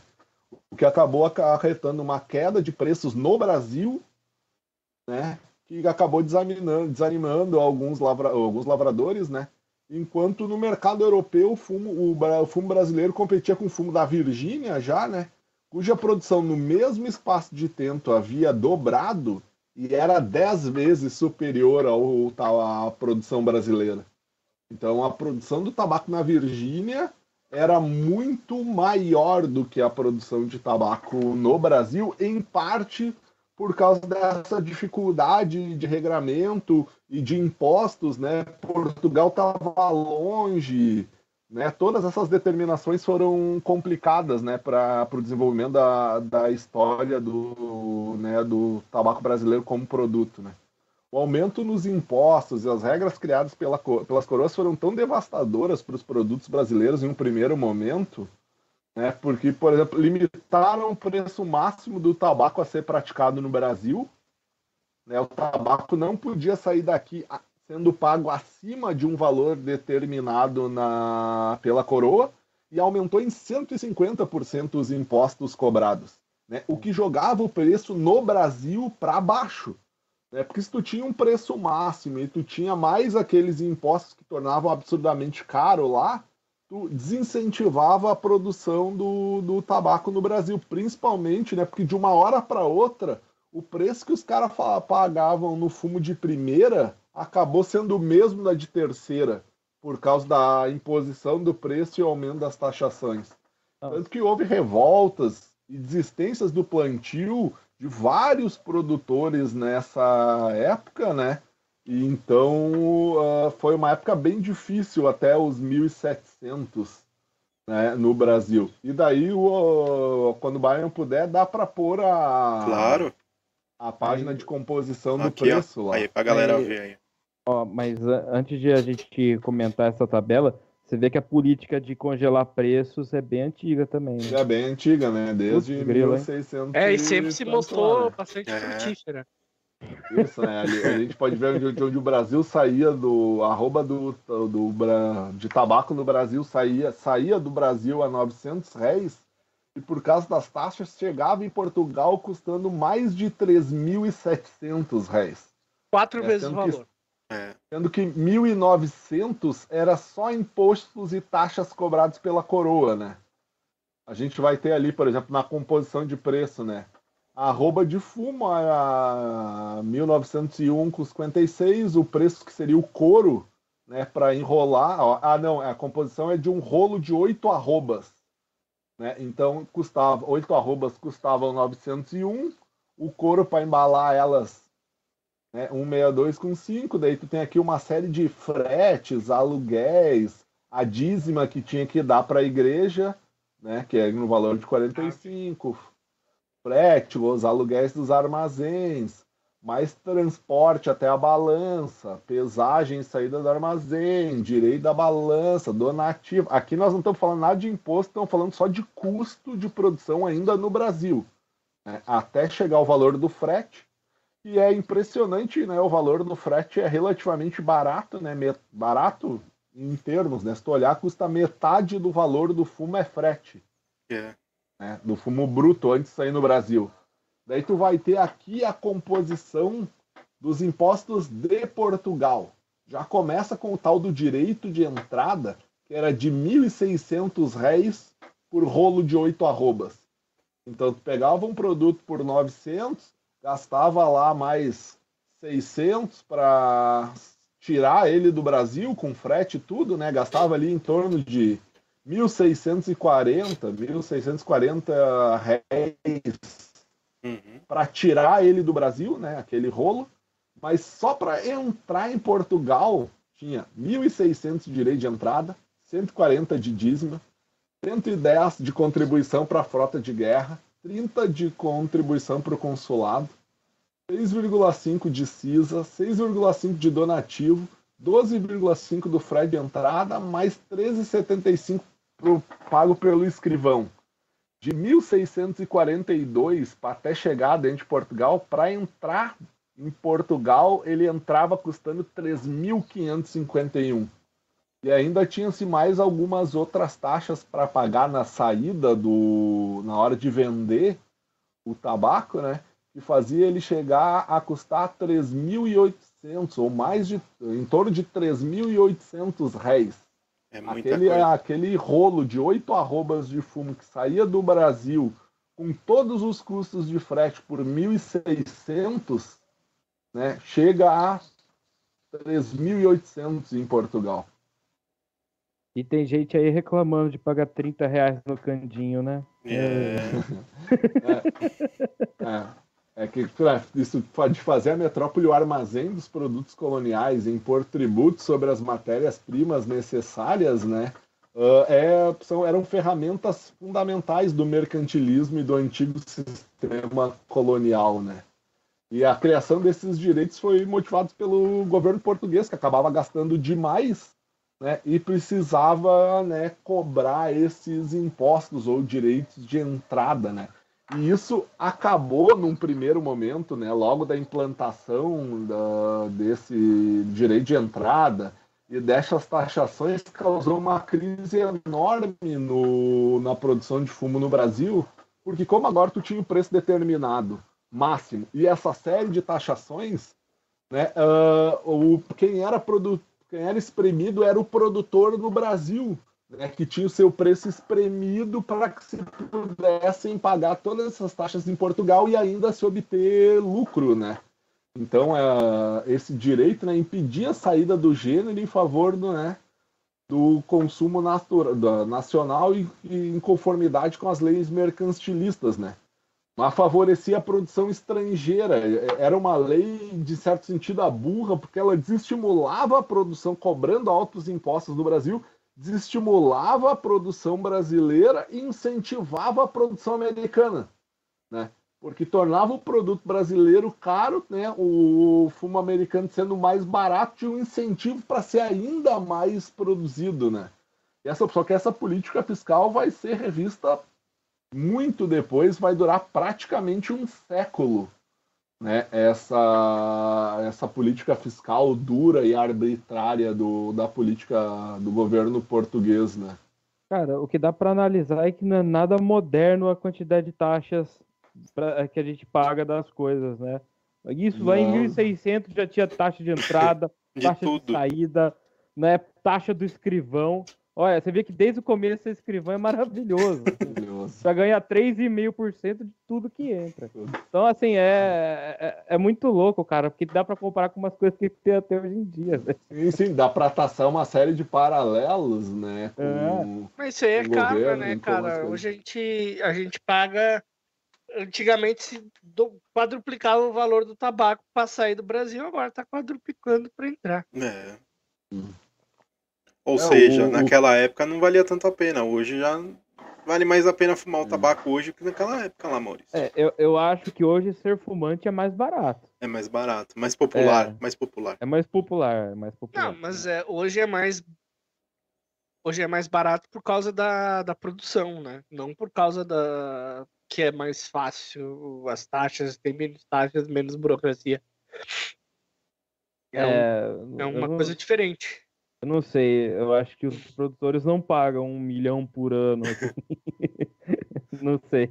Pagam absurdos, cara. Pagam É, absurdos. paga. Ho- Hoje a taxa da Anvisa é não 30 tem, mil por não rótulo só, né? É. Hoje não tem pequeno produtor, porque não é só uma burocracia de impostos e né, ali os caras só queriam ganhar dinheiro em cima.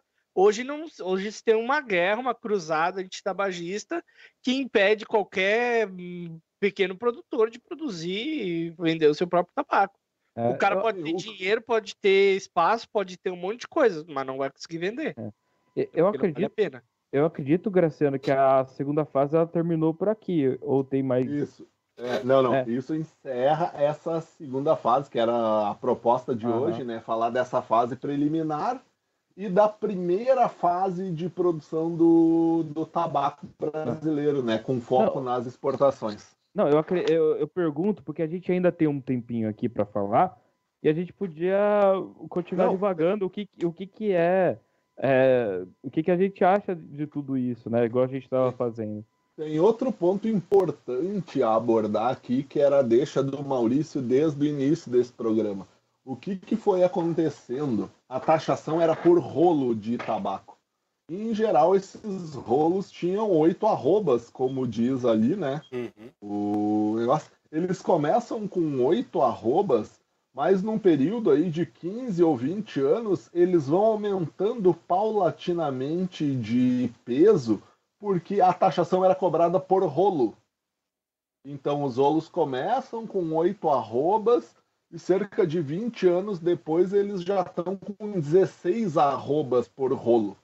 Né? E o governo português vem fazendo o quê? Os caras aumentam o peso do rolo, eles vão lá e aumentam a taxação sobre o rolo. Os caras aumentam o peso do rolo, os caras vão lá e aumentam a taxação sobre o peso do rolo. Cara, Quando era... eu comecei, quando eu comecei essas pesquisas, eu e o Maurício tivemos de- de- enormes discussões sobre esse tema, porque aparentemente o jeitinho brasileiro nasce com o Brasil, com, com essa coisa da desde o início da colonização e o que me causa a, a pergunta da pesquisa sobre a história de Portugal para entender se os portugueses já eram assim ou se é uma característica principal dos os portugueses que vêm ao Brasil para lidar com isso e colonizar o Brasil.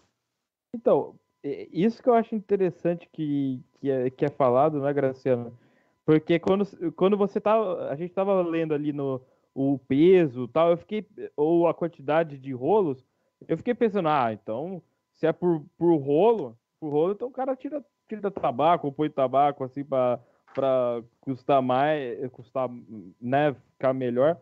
Cara, é, é incrível, é incrível como o jeitinho brasileiro, ele. ele é, cara, dá pra comparar muito nos dias de hoje esse negócio. É Sim, sim, cara. A junta de tabaco vai tendo que exercer depois. Primeiro começa com essa coisa dos, do peso dos rolos, mas ao longo da existência dela vai ter diversos outros problemas com o jeitinho brasileiro. Por exemplo, o de misturar fumo de terceira junto com fumo de primeira. Tu faz o, o início das cordas de fumo, o início e o final de fumo de primeira e aquele miolo que vai ficar mais lá para dentro no, no rolo que tu vai enrolar, tu faz fumo de terceira. Tanto que esses fumos depois começaram a ser abertos em Portugal para se separar o que é folha de primeira, segunda e terceira para ser reenrolados depois em rolos de novo para serem comercializados, né? E tu tem o problema, eu não tenho certeza em qual deles a gente vai abordar isso, mas tem o problema da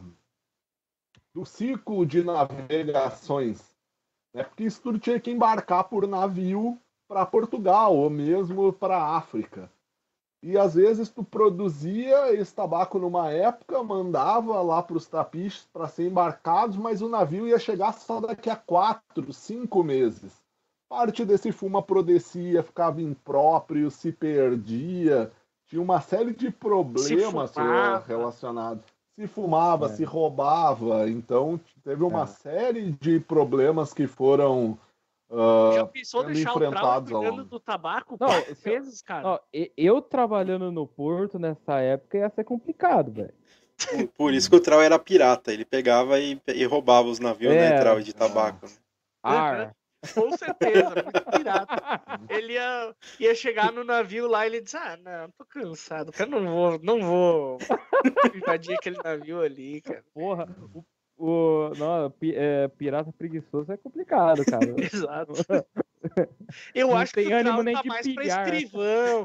Tá mais É. pra... Ele chegava lá, o cara Ó, era rolo de oito arrobas, daí o cara chegava lá com um rolo de 10 arroba, aí ele dava assim aquela pochetezinha de tabaco lá pro Trau, e o Trau só cobrava os 13,25 É, cara. e eu- mandava pra frente o rolo. Eu, eu me, É. eu me vejo mais como um escrivão, cara. Eu acho que a vida do Ah. escrivão é muito melhor, cara. Tinha, tinha tanto rolo nesse, né, né, nesse negócio Além do dos tabaco, pesos. né? Além do tabaco. Rolo além Sim, do tabaco. além, do ta- além do tabaco em rolo, tinha tantos rolos nisso que, por exemplo, ah, em certa altura, a junta de tabaco teve que estabelecer o peso máximo para os rolos, porque estava impraticável para os caras manipular os rolos para carregar no navio.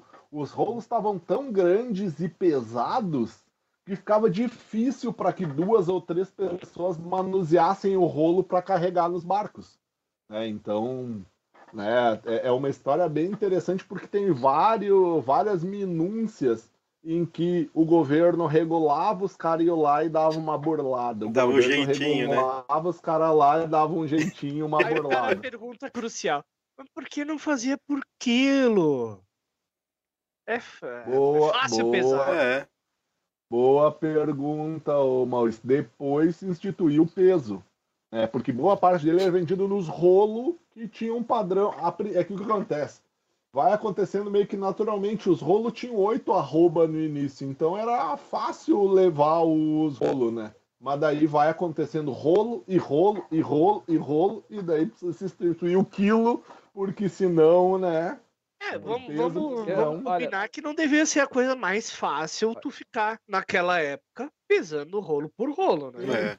Não, e, e detalhe, nes- nesse mesmo período, um pouco mais pra frente, né? Teve até esses negócios aí de colocar ouro dentro de santo, alguma coisa assim de- eh, Hum. esconder. Com certeza colocava coisa no fumo dentro pra pesar mais também. Sim. Não, é, É, cara, a é, gente isso- brasileiro tem tudo. Ah, e se a gente pensar oito arrobas, né? conjectura, Usando hoje o- Hum. os, 15, os 15 quilos de arroba dá 120 quilos por rolo, só de tabaco, fora a- o, o couro que vai em volta, o, a- o tronco, né? O, a Uhum. madeira que era usada para enrolar esse tabaco em volta, né? E daí tu imagina, eles passaram de 8 a 16, então tu tinha rolo de 240, 250 quilos que eram extremamente difíceis de manusear para carregar e coisa. 120 quilos tu carrega entre duas pessoas, né? Mas 240 quilos, né? Mesmo entre duas, três, quatro, cinco pessoas já é mais complicado. Né? É, o Trauer faz 120 quilos no agachamento. É, você, você também, ô Palito. Ah, eu faço. Mas, cara, é interessante também, Graciano, que é, esse, esse período, esse período que, que o, o comércio ele começou a ficar muito profissionalizado, né? É, Sim, sim, sim. Ali por 1675, o, o governo ah, nota o quão importante está se tornando o tabaco e cria todo esse aparato estatal para controlar e tirar parte dele desse produto que está ganhando cada vez mais importância no cenário mundial. Interessante. É, Cara, eu, não, eu o- acho não muito- é o- não, não é uma ah não vamos taxar o tabaco porque ele pode ser não pô, cara isso aqui está produzindo tanto e tando são- sendo tão comerciado né que nós precisamos pegar a nossa fatia desse mercado. Ou podemos relembrar o último Pipecast né em que o próprio Napoleão fica impressionado com a riqueza de um comerciante de tabaco e transforma o tabaco em monopólio na França porque os Sim. caras começam a notar que produzir tabaco dá muito dinheiro. Aí um mercado que era próspero e gerava muito lucro passa a gerar bem menos lucro. Bem menos lucro. Bem Isso menos aparece. pessoas. Isso mas ah, em certo sentido tá o, o governo se metendo no mercado destrói, cria uma crise de 24 anos no Brasil na produção de tabaco. Com essa instituição do- dos impostos e do- principalmente do direito de entrada, tu ah, desestimula a produção brasileira. né? Ela estava se estruturando para esse comércio de exportação e essa junta desestrutura a produção no Brasil, tanto que leva 24 anos para se reorganizar essa estrutura para o tabaco ser um, um produto plenamente exportado e coba- explorado por Portugal.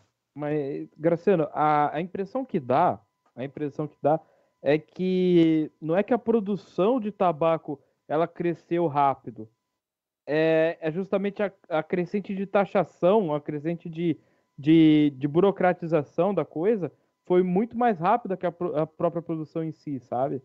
Sim, no, no momento em que o, o governo nota que esse é um produto altamente que pode prover altos lucros para o governo, o governo cria toda uma estrutura para isso. A minha ideia é de que isso acontece porque o tabaco começa a gerar muito lucro para os comerciantes. Né? O governo começa a ver isso e o governo português, né, para financiar a guerra né, de separação, né, para reconquistar territórios, para reconstruir Portugal depois Lisboa, depois do terremoto de Lisboa, e tudo encontra nesse produto que ah, ganha o mercado europeu rapidamente, né? Eles descobrem as Américas aqui em torno de 1500 em 1560 a Europa já está viciada em tabaco, já está produzindo cachimbos próprios para fumar em tabaco. Então essa ascensão do tabaco na Europa é muito rápida. Né? Mas e é- assim que os governos começam a ver que né, é um mercado muito bom, come, e começam as taxações. E as taxações são pesadas não só no governo brasileiro. Se olhar para o governo inglês da mesma época, as taxações do tabaco também são pesadas. Não tão pesadas quanto a do governo brasileiro, que chega a desestimular a produção, mas é pesadamente taxado no, no Império Inglês o tabaco também. É, então, mas ah, o bom senso, né, desses dois impérios é- eram bem, bem diferentes, né, cara? É, mas, assim, uma coisa que eu até pergunto para trazer informação é comparando o tabaco com a cana-de-açúcar, é, em questão é, de porcentagem, a, o tabaco era, era muito é, menor, né? absurdamente menos outra. Tipo da casa de se faturar, vou chutar o número aqui porque eu não lembro do número exato, mas para ter uma aproximação, enquanto a cana-de-açúcar faturava um bilhão de réis por ano, o comércio de exportação de tabaco faturava 15 milhões. Sim. Cara, E era o, terceiro, era o terceiro produto de exportação. Só que aí é que ele é subestimado. Porque o principal valor dele para o Brasil não foi o mercado de exportação europeu, e sim o mercado de comércio de escravos na África. Foi lá onde o tabaco rendeu dinheiro aos portugueses. E Ah. não necessariamente nesse valor medido nas exportações portuguesas né, para a Europa. Então, mas é, isso, e- ne- mas nesse primeiro período é, o tabaco era o, se- o segundo ma- maior produto. Depois veio o Sim, café e, e Depois tirou. vem o café, vem o ouro. No caso do, do, do tabaco ainda, né? Era, era açúcar e tabaco. Depois tem o descobrimento das Minas Gerais, né? E daí tu vai ter o ouro como segundo provento, né? O tabaco como terceiro. E aí depois ainda o ciclo do café e vai transformar, daí vai su- substituir o ciclo do ouro, né? O ciclo do ouro começa a diminuir, o café toma o lugar e o tabaco continua em terceiro. Graciano, depois eu fico até é, ansioso para saber a sua conclusão do porquê que Portugal é, começou a ter dívidas. Porque, cara, olha os produtos que eles exportavam: açúcar e tabaco, que são produtos viciantes. Cara, Pra é- caramba. o Portugal era o principal exportador, principal fornecedor de açúcar para a Europa. Então, açúcar viciante pra caramba, tabaco é viciante, ouro sempre teve valor na história da humanidade. Assim, Sim. cara, não tem o que dar errado, sabe? Depois o café futuramente foi instituído também, E ta- exportação. E também um produto extremamente viciante. É. Cara, não dá pra entender, mas Essa pesquisa eu vou fazer no segundo momento, Trauler. Quando eu descobrir, volto aqui no Pipecast para a gente discutir o assunto. Não é relacionado necessariamente a tabaco cachimbo, né? Mas dá para relacionar, né? Sim. com certeza, com certeza. Hum, eu, eu da, minha apresen- da- da minha apresentação era basicamente isso que né, nós tínhamos projetado para hoje, né? É. Então, né, nesse sentido, eu fico aberto a perguntas, a outros questionamentos, Eu quero né? ouvir o Trau e targiversar sobre as dívidas de Portugal pré- pré-independência brasileira. Mas eu, eu, eu gostaria de perguntar ao pessoal do chat, o Maurício está enxergando melhor aqui. Eu tô, eu tô muito distante do computador, pessoal. Bom, É. o Alexandre Confrade aqui pede para lermos o, com, o comentário dele aqui. Ele diz o seguinte: ah, o, o Elton Aguiar diz que o kit de- do encontro lá da, da Confraria Paranaense já está disponível. E o Alexandre diz: Sim, meu caro Elton Aguiar, o kit foi disponibilizado hoje para venda e os primeiros 10 kits vendidos irão ganhar um plus, um brinde da CPC exclusivo. Corre cambada. É isso aí. Tá, tá É feito aí. mais um jabá. Não, aí, né? Eu pergunto se o pessoal do chat teve, per- pe- teve alguma pergunta relacionada a, com- a- também a, a história do tabaco também. Ah, Teve só indagações do Walter Thiago aqui, né? Que ele explanou que a igreja ganhava duas vezes aqui no Brasil e em Portugal, né? Na exportação do tabaco. Sim. É, ganhava mas, aí é- taxinha. mas, mas aí eu acho que era instituição da Europa e instituição Brasil, É. né? Aí- Sim, sim. Ganhava a igreja brasileira e a igreja igreja, portuguesa. Portugal. Como as É. taxas até hoje tem, né? Vai uma parte da, do dinheiro para Santa Casa. Se você olhar direitinho ali as Sim. taxas que você paga, você vai ver lá tudo discriminado certeza. direitinho, né? Para onde vai o dinheiro. Com certeza. E... Aqui o Alexandre mais um comentário sagaz, comentando que o Trau é o pirata Jaiminho, É, que prefere evitar a fadiga. é, com certeza. com certeza. Cara, é, eu, eu acho que não tem muito mais o que a gente falar, então eu vou aproveitar e falar do nosso próximo convidado, tá? O nosso próximo convidado tem um conhecimento, tá, em destilaria, né, questão de whisky, né? É bem legal, né? Ele também, é, a gente conversando, ele, ele instala, né? Ele, ele, tra- ele trabalha com projetos de in- instalar é, a a questão, a questão de, de, de fazer uma, fa- umas fábricas, né? Ele, ele vende o kit, né? Pelo que eu entendi, de para a pessoa fazer um- o próprio, a própria destilaria, né? Em, em sítio, fazenda. Isso aí ele vai explicar de- é, ao vivo, tá? Se morar na cidade Já- não já- pode. Já, Hã? já, me, inte- já me interessei. É. E ele tem expertise em Não, gin também, em outros de- destilados. é. Meu cunhado, algumas semanas atrás, comentou ainda a gente montar um alambique lá no espaço que ele tá criando para nós destilar uma cachaça. Aí, é. É, até eu tô pensando em comprar um sítiozinho pra destilar e sair fora da É. cidade. Não, Ah, mas se ó, na, na é- cidade não pode fazer Trau. É.